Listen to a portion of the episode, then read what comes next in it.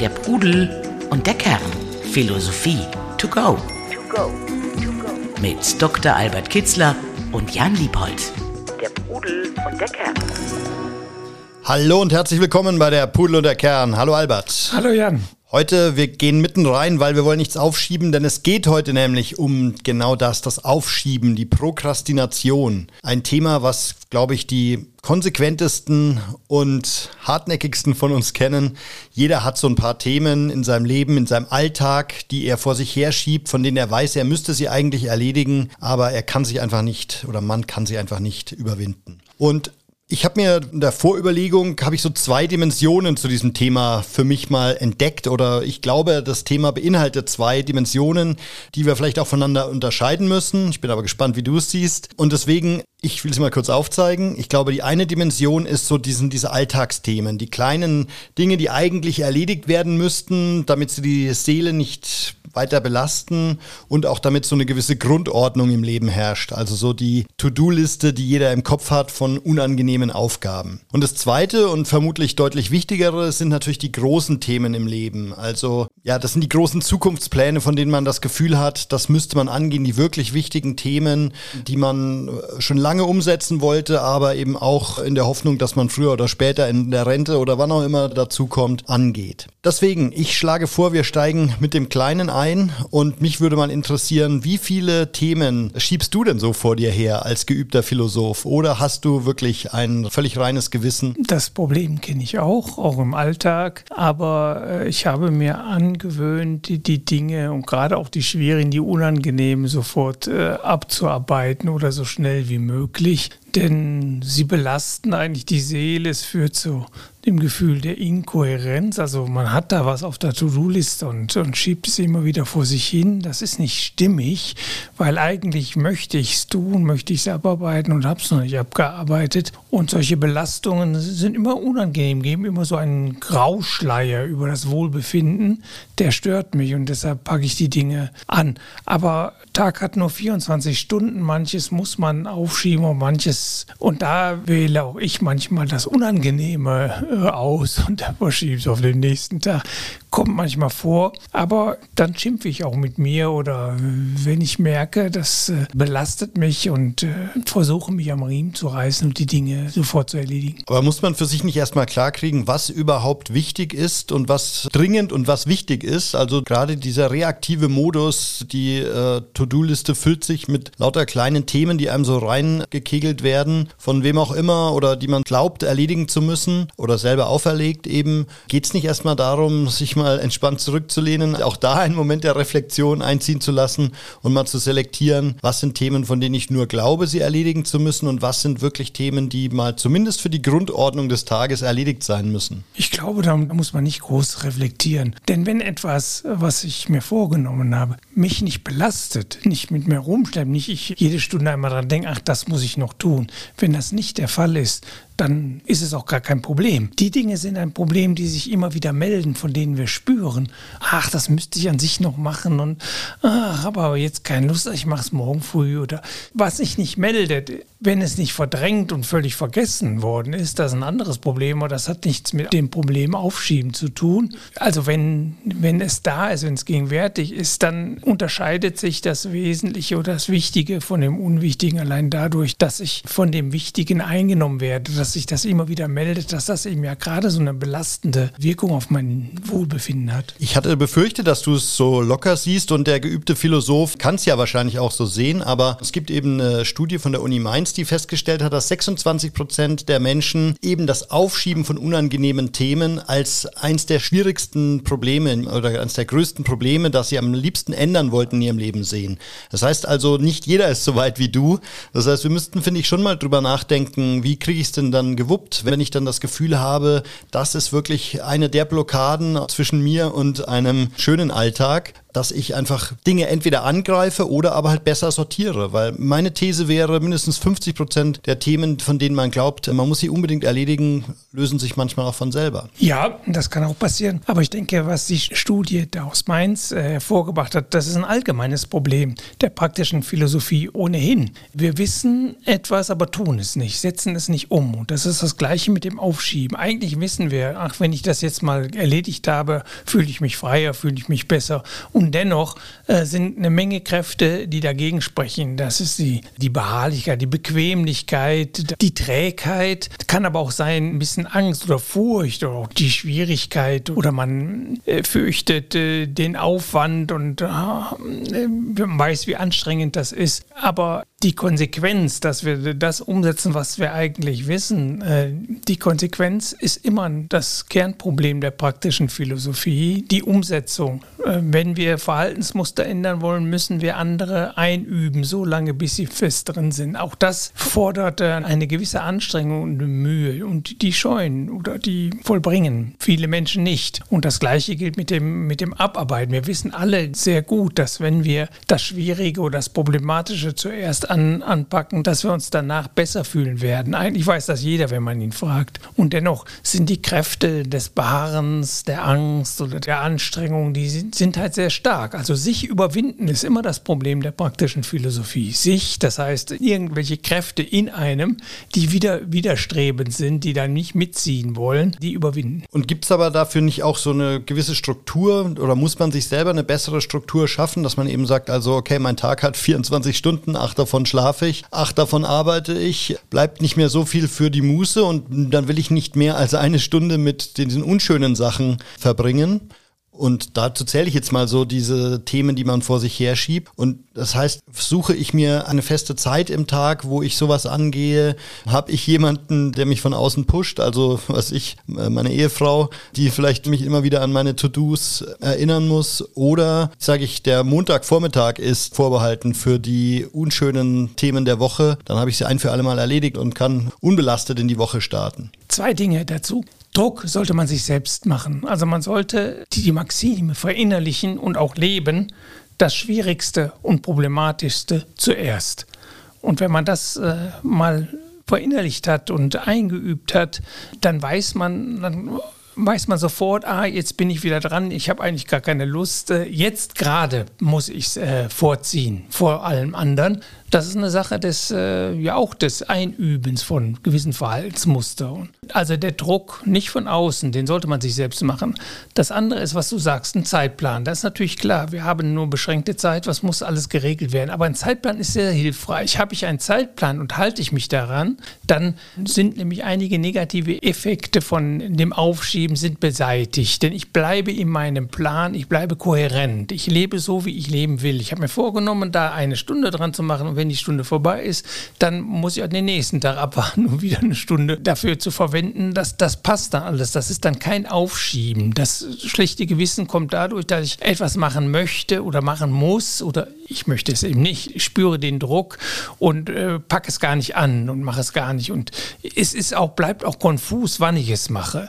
Aber sobald ich mir vornehme, also diese Sache mache ich, sei es nun heute eine Stunde oder sei es morgen oder die mache ich am Mittwochvormittag, dann ist das Problem irgendwie gelöst. Der Knoten des Herzens, wie so aufgeschobene Pflichten man bezeichnen kann, der ist gelöst. Der hat eine Struktur. Und deshalb strukturelles ist auf jeden Fall immer sehr wichtig.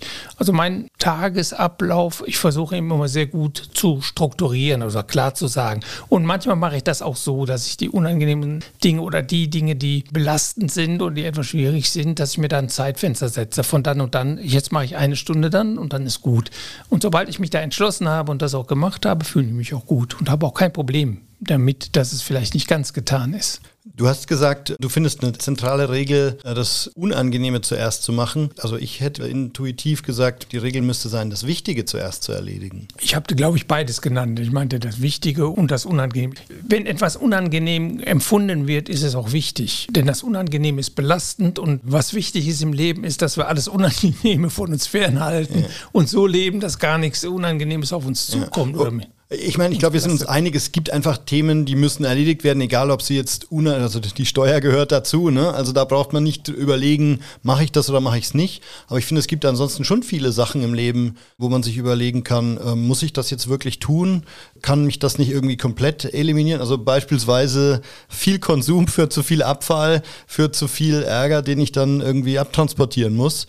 Da könnte man ja überlegen, wie kann ich solche Themen überhaupt mal aus meinem Leben kehren, dass ich diese unangenehmen Sachen Sachen, die mit teilweise unnötigen Themen verbunden sind, rauslassen kann. Ne? Ja, bevor ich ans Aufschieben komme von unangenehmen Dingen, äh, liegt natürlich Unangenehmes ohnehin von vornherein abzublocken oder sein Leben so zu strukturieren, dass möglichst vieles Unangenehme gar nicht aufpoppt, gar nicht erscheint. Klar, wenn ich, wenn ich es verhindern kann, dass Unangenehmes auf mich zukommt, sollte ich es tun. So, so lebe ich. Das gute Leben funktioniert, dass ich das Gute, Wohltuende suche und zu realisieren, möglichst nachhaltig und das Unangenehme, das Belastende, das Leidvolle möglichst äh, reduziere oder aus ausschließe. Aber äh, das wissen wir ja alle, das ist nicht so, es sind ja auch manchmal gar nicht so unangenehm besoffen, wie du schon sagst, Wichtiges oder Großes. Ich weiß das als, als Anwalt, dann gab es manchmal ganz schwierige Fälle, ganz große Schriftsätze. Ich weiß, da muss ich, oder auch jetzt, wenn ich ein Buch überarbeite oder ein Buch schreibe oder ein Kapitel, das fordert von mir immer eine gewisse Überwindung, weil ich weiß, das ist jetzt ein zähes Ringen mit dem Wort oder als Anwalt ein zähes Ringen mit einem großen, schwierigen Schriftsatz.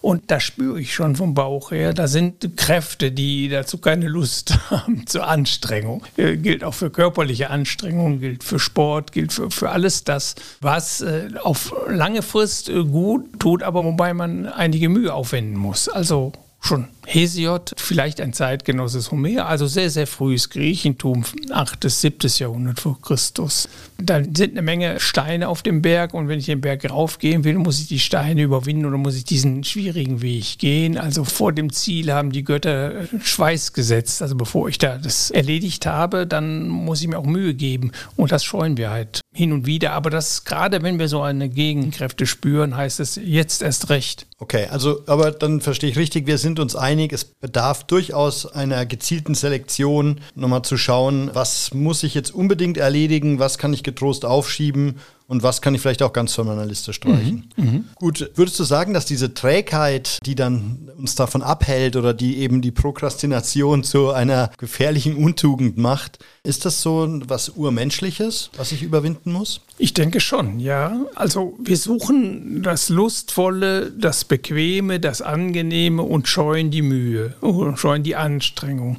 Aber dass eine Anstrengung, eine Mühe dann zu einem noch größeren Lustgewinn führen kann, wenn ich es einmal erledigen habe, das ist so nicht allen klar. Oder das ist eigentlich ein Kampf, der, der findet im Gehirn statt und schon früh bei den Kindern ist das so limbisches System gegen Großhirnrinde. Das heißt, wir im Laufe der Entwicklung der Persönlichkeit bilden wir Fähigkeiten im Gehirn aus, die Folgenbetrachtungen anstellen. Das heißt, das Reizreaktionsschema im limbischen System vielleicht verankert verankert, ich bin kein Gehirnforscher, aber ich glaube, so habe ich das äh, verstanden und gelesen, sagte immer unangenehmes Meiden und lustvolles Suchen und äh, das ist ohne irgendwelche weiteren Überlegungen und spontan. Und dann heißt es so eine schwierige Aufgabe, nee, lieber nicht, mache ich jetzt nicht.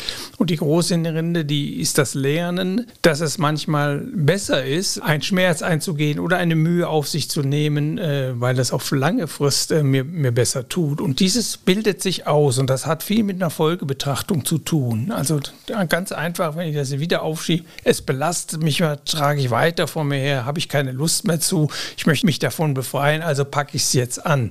Ich weiß, dass ich mich danach besser fühle und ein Problem los bin und das ist mir völlig klar und dass es dann jetzt ein Tag Mühe kostet, aber dann danach Freiheit und nicht umgekehrt sieben Tage belastende äh, seelischer Zustand äh, und erst danach vielleicht die Freiheit davon, wenn ich es mal anpacke, dann habe habe ich sieben Tage eigentlich immer ein Problem vor mich hergeschoben und die leidvollen Momente dann in Kauf genommen. Denn das meldet sich immer abends, nachts, tagsüber. Ach, ich muss doch das noch machen. Es trübt den, den Seelenzustand. Gut, so schwierige, es ist ja nicht nur mühevolle, sondern auch manchmal schwierige Dinge, die man aufschiebt. Die Aussprache mit dem Freund, mit dem Lebenspartner, da sind dann Ängste verbunden oder äh, vor Verlust oder Scheitern. Oder, und, und da ist dann auch gefordert die Tugend der Tapferkeit Tapferkeit, nee, Mut. Jetzt, ich weiß, ich, äh, das kann unangenehme Folgen haben, aber es hat keinen Zweck. Irgendwann kommt der Tag und ich muss es konfrontieren. Es gibt allerdings auch Probleme, die sich manchmal von selbst lösen. Aber mhm. darauf sollte man nicht bauen. Mhm. Ja, ich glaube auch, es gibt viele Probleme, die erstmal klein anfangen und je länger man wartet, umso größer werden sie. Ich erinnere mich an meine Zeit als Schüler beim Fach Französisch oder auch Latein, wo ich viel zu lange zugewartet habe, bis dann fast nicht mehr zu lösen war. Also ja, da stimme ich dir zu. Aber ich denke auch, es sind einige Themen, denen es gut tut, wenn man erstmal überlegt, ähm, erstens muss ich es überhaupt angehen, ja oder nein? Und dann aber auch, selbst wenn ich davon überzeugt bin, dass ich sie angehen muss, sagen sagen wir jetzt nicht die kleinen Themen, nicht die monatliche Buchhaltung, ja, dass man, dass man da äh, schaut, wie sich sowas entwickelt und erstmal eine Strategie auch zu entwickeln, wie man sowas angeht. Also diese, diese Konstellation würde ich von dem Aufschieben unterscheiden. Mit Aufschieben meine ich etwas, das als, als Problem oder als Aufgabe meine ich, dass man etwas, was, was eigentlich ansteht, was man lösen sollte, vor sich hinschiebt, weil man entweder die, die Mühe scheut oder weil man Angst hat vor dem Ergebnis. Nicht, weil man über überlegen muss, was ist jetzt das Richtige. Manche Entscheidungen, manche Dinge brauchen Zeit und die muss ich nicht gar nicht sofort erledigen, sondern im Gegenteil, die muss ich erstmal ein bisschen sacken lassen und innerlich verarbeiten. Das würde ich nicht unter das Thema Problem aufschieben stellen, sondern das würde ich davon, davon trennen.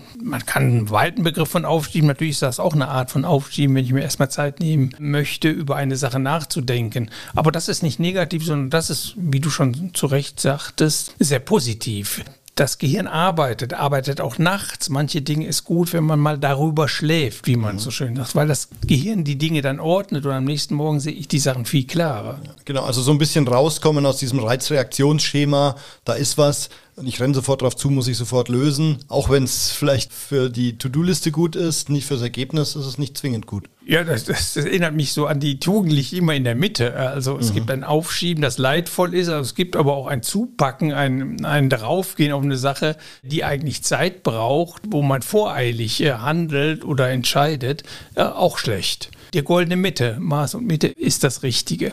Äh, aber beim Aufschieben als Problem, ich kenne das auch, auch aus, der, aus der Antike, also Epikur hat das immer mal wieder gesagt, einige rüsten sich ihr ganzes Leben hindurch fürs Leben und bemerken nicht, dass die Uhr äh, tickt, könnte man sagen. Oder das Leben geht ständig mit Aufschieben dahin und jeder von uns stirbt, ohne Muße gefunden zu haben. Also das Problem ist in der Antike sehr gut bekannt und so habe ich das Thema eigentlich aufgefasst. Ja. Aufschieben als leidvolles, hm, ja nicht anpacken einer Sache, die angepackt werden muss, jetzt jetzt. Genau. Damit sehr schönes Intro für den zweiten und wahrscheinlich noch wichtigeren Teil. Mhm. Ebenso die ganz großen Themen des Lebens, die ich eben auf keinen Fall aufschieben sollte, sondern mit denen ich frühzeitig beginnen sollte. Du hast jetzt schon Epikur genannt. Ich habe noch ein Seneca-Zitat gefunden dazu, auch aus deinen Worten der Weisheit. Du hattest ja unter dem Motto Handle jetzt Zitate dazu verschickt. Eins, was mich besonders gepackt hat, war von Seneca, unser Streben muss darauf gerichtet sein, genug gelebt zu haben. Und das, glaube ich, betrifft mhm. es ja so ein bisschen. Mhm. Also ich muss vorher für mich klar haben, welche Ziele habe ich. Ich muss ähm, ja so die großen Themen, die ich erreichen will im Leben. Und damit meine ich jetzt nicht irgendeine so Leistungsethik, sondern von will ich eine Familie gegründet haben oder nicht? Was will ich vielleicht ja auch im Arbeitskontext erreichen? Wohin will ich gereist sein?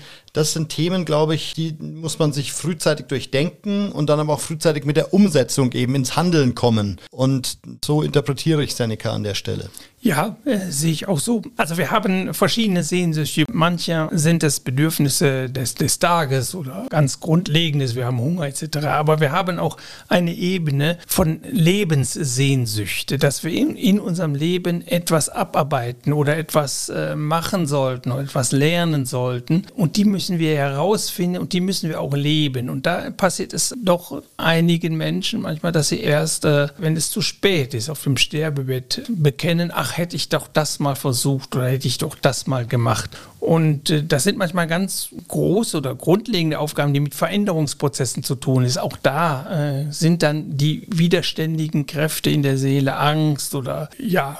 Auch die, auch die Trägheit wahrscheinlich. Ja, genau. Einfach, die ne? Trägheit. Ähm, diese Dinge aber, die so wesentlich sind, das ist wie eine Bestimmung, die du hast. Oder es ist wie das, was im Samen an Baum angelegt ist, das will wachsen, will sich entfalten. Und Positiv hat man die Aufgabe, seine Talente zu entfalten und seine Bedürfnisse die tiefsten zu befriedigen oder ihnen eine Chance zu geben. Ich habe deshalb in meinem Leben zweimal ganz Grundlegendes eine Karriere aufgegeben, weil ich spürte, da war noch eine Sehnsucht woanders hin. Und da bin ich nachgegangen. Ja, das war nicht einfach und war mit Ängsten verbunden, die überwunden werden mussten. Hatte auch keine soziale Absicherung, war eine Karriereänderung, Karriereknick. Aber ich spürte ganz genau, das ist jetzt ganz wichtig und ganz essentiell. Und ich sagte immer, ich möchte den Deckel meines Grabes nicht zumachen, ohne das ausprobiert zu haben im Leben.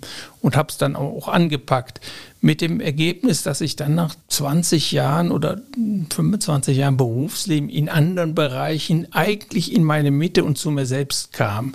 Und das hat mich auf den Gedanken gebracht, die Odyssee von Homer so zu verstehen, als sei das eine Parabel für diesen Weg, den offensichtlich jeder Mensch durchmacht. Er muss sich seine Mitte finden und das heißt, er muss an seine tiefsten Bedürfnisse für die Lebensgestaltung herankommen und die dann auch umsetzen. Bei Odysseus war das so, er sehnte sich nach Ithaka Ithaka, das als Bild zu der Sehnsucht, es gibt ein Ziel meines Lebens, das ist eben wieder zurückzukommen. Und 20 Jahre war er in der Fremde. Also es dauert eine gewisse Zeit, bis man diese Mitte gefunden hat und diese tiefste Sehnsucht erfüllt hat. Aber wer sich gar nicht auf den Weg macht, wenn nicht den Mut äh, hat, die Dinge anzupacken und möglicherweise auch die Konsequenzen in Kauf zu nehmen, Karriereabbruch oder da nicht weiterzukommen oder beschränkter Verdienst, so steile Karrieren, die haben eine gewisse Gesetzmäßigkeit, die muss man durchbrechen und sagen, nee, ich habe da noch was ganz anderes jenseits der Karriere und dann stoppe ich jetzt die Karriere, mache das andere. Aber dazu braucht man Mut und Odysseus war ein sehr tapferer Mensch, der die Dinge angepackt hat und denen auch nicht ausgewichen ist. Aber diese Sehnsucht hat er immer. Und es dauert eine gewisse Zeit, bis man so grundlegende Bedürfnisse dann tatsächlich auch befriedigen kann oder die Gelegenheit findet. Aber man sollte sich darum kümmern und man sollte die Dinge nicht aufschieben, denn die tun nachher weh oder die belasten auch über längere Zeit. Zeit hinaus. Eigentlich lebt man nicht das Leben, was man eigentlich leben will. Und das ist gefährlich. Mhm.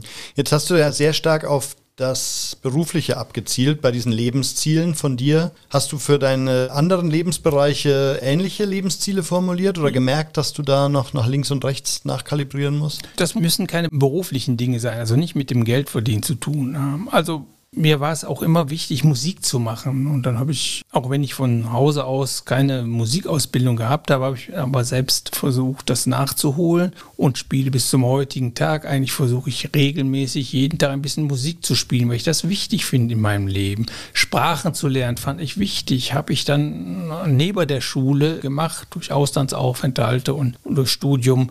Jetzt im Moment ist mir noch wichtig, die Griechen, die ich so sehr liebe, ich liebe auch die Chinesen, die Inder, wie du weißt, aber die Griechen vielleicht besonders und von denen ich sehr, sehr vieles gelesen habe. Aber nie im Originaltext. Ich hatte kein Griechisch in der Schule, aber jetzt habe ich dann im hohen Alter, schon deutlich über 60, angefangen, Altgriechisch zu lernen. Und auch da äh, nicht aufschieben, muss ich jeden Tag eine halbe Stunde überwinde ich mich damit, damit zu beschäftigen. Ist sehr schwierig, aber das ist so eine große Sehnsucht in meinem Leben und das, die möchte ich auch noch erfüllen. Und das gibt ein gutes Gefühl, dass ich da auf dem richtigen Weg bin dass ich es anpacke und damit motiviere ich mich auch immer, das ist so ein Wunsch. Und so könnte man vielleicht das eine oder andere auch noch nennen, was ich äh, für mein Leben für wichtig hielt und versucht habe, irgendwie in den Tagesablauf zu integrieren. Es gibt ja diese Bücher, was bereuen Menschen auf dem Sterbebett am mhm. stärksten. Ähm, das sind das sicherlich auch sowas, diese Selbstverwirklichung, wo ich mich nicht selbst verwirklicht habe. Aber es sind ja auch häufig so Themen wie wichtige Freundschaften, die man vernachlässigt mhm. hat, die mhm. Familie, die man nicht ja.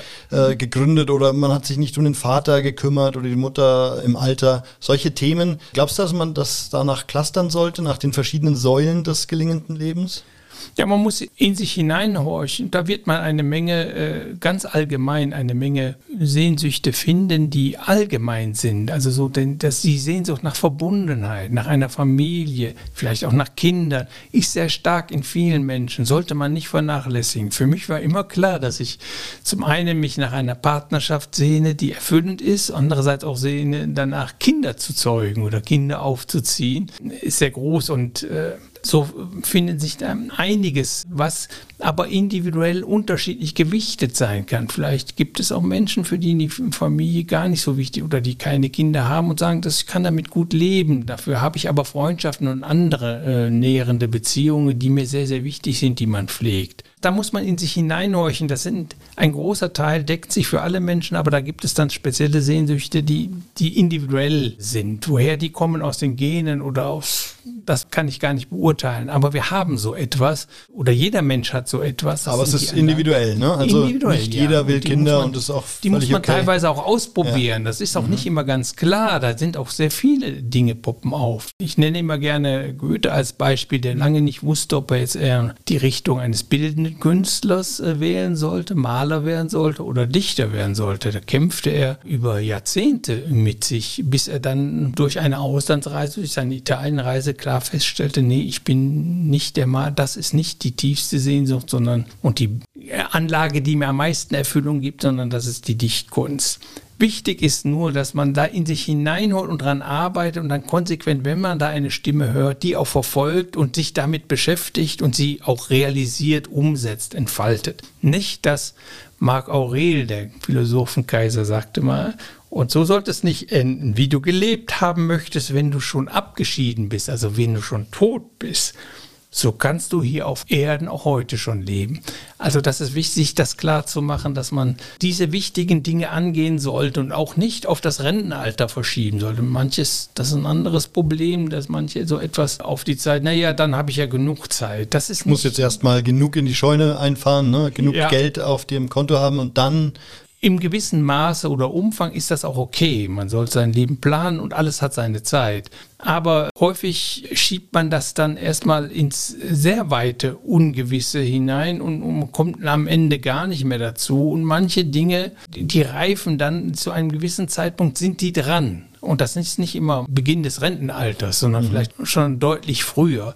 Also mit den wesentlichsten Sehnsüchten, die sollten einen, einen begleiten und da sollte man immer schon ein bisschen dran arbeiten. Kann sein, dass man sagt, okay, das packe ich nächstes Jahr an oder in zwei Jahren oder in fünf Jahren oder wenn ich das habe. Aber daran sollte man sich halten und man sollte sich das Bewusstsein, dass da eine Stimme in mir ist, die wird zum Zuge kommen. Und da sollte man sehr konsequent und streng mit sich sein und nicht wieder immer wieder weiter verschieben. Also im Prinzip ist die Frage, die ich mir dann stellen muss, wie soll denn mal später meine Lebensbilanz aussehen? Also das sagt ja das Seneca-Zitat, das du genannt hast, dass ich genug gelebt habe. Also ich sollte sehr schnell zu dem Punkt kommen oder alsbald zu dem Punkt kommen, ich sage, alle meine Wünsche, wesentlichen Wünsche habe ich realisiert. Ich hatte das so mit 45, als ich da in den philosophischen Studien zu den Fragen kam, bin ich reif für den Tod oder als ich nach Epikur versucht habe, mich im Sterben zu üben. Und da zog ich Lebensbilanz und stellte fest, Mensch, fast alle meine Wünsche äh, sind eigentlich schon erfüllt worden worden. Ich habe schon ein tolles Leben gehabt und äh, so viel gesehen. Und äh,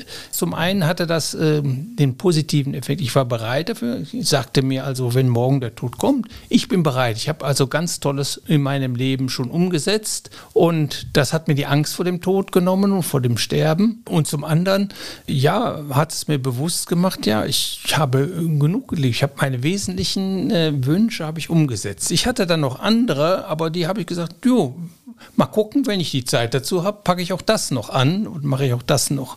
Ab diesem Zeitpunkt verstand ich mein Leben wie so eine Zugabe. Ich befand mich dann schon im Kaffeeschaum, also in dem guten, in dem freien Gestalten des weiteren Lebens. Und das ist ein gutes, sehr gutes Gefühl, hat sich bis heute so, so gehalten. Also was ich dann noch schaffe von meinen Wünschen, freue ich mich darüber, aber muss eigentlich gar nicht so sein. Ich habe Wesentliches in meinem Leben, was ich mir vorgenommen hatte, was, was wichtig für mich war, erkannt und für mich auch umgesetzt und darüber bin ich sehr glücklich. Schön, wenn man das sagen kann und auch so früh dann schon sagen kann. Ne? Jetzt, ich bin ja nicht mehr der Jüngste. Ja, aber wenn du mit 45 eigentlich schon diese also positive das. Bilanz gezogen ja, ja, hast, ja, wobei du dann ja. schon auch nochmal stark verändert hast und in einem zentralen Bereich auch nochmal nachgezogen hast. Ne? Ja, da war ich ja schon Philosoph. Also ah, okay. die Wende vom Filmproduzenten zum Philosophen hatte ich gemacht. Es war während meiner philosophischen Studien, mhm. dass ich diese Bilanz zog, hatte auch etwas mit einem Buchprojekt zu tun, wo es äh, so rückblickend ging um, um den Lebensweg. Und da hatte ich das Gefühl, Mensch, äh, hast schon ein tolles Leben gehabt. Manche haben das äh, gar nicht. Die werden gar nicht 45 Jahre alt oder können die Dinge nicht umsetzen.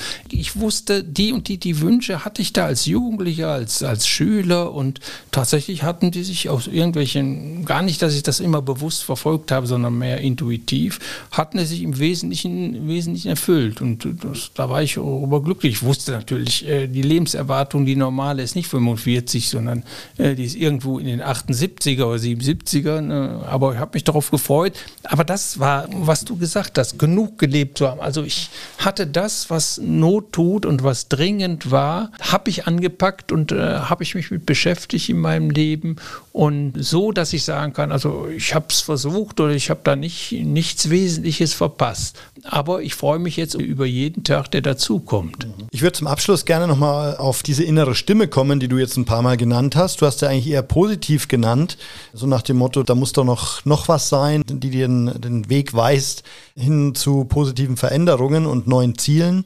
Ich erlebe die innere Stimme, ähm, wenn ich mich eben auch nochmal zurückversetze, aber ich kenne es auch heute noch, äh, Sachen, die dringend erledigt werden müssten. Oder damals, ich musste jetzt dringend für die französische Schulaufgabe anfangen zu lernen.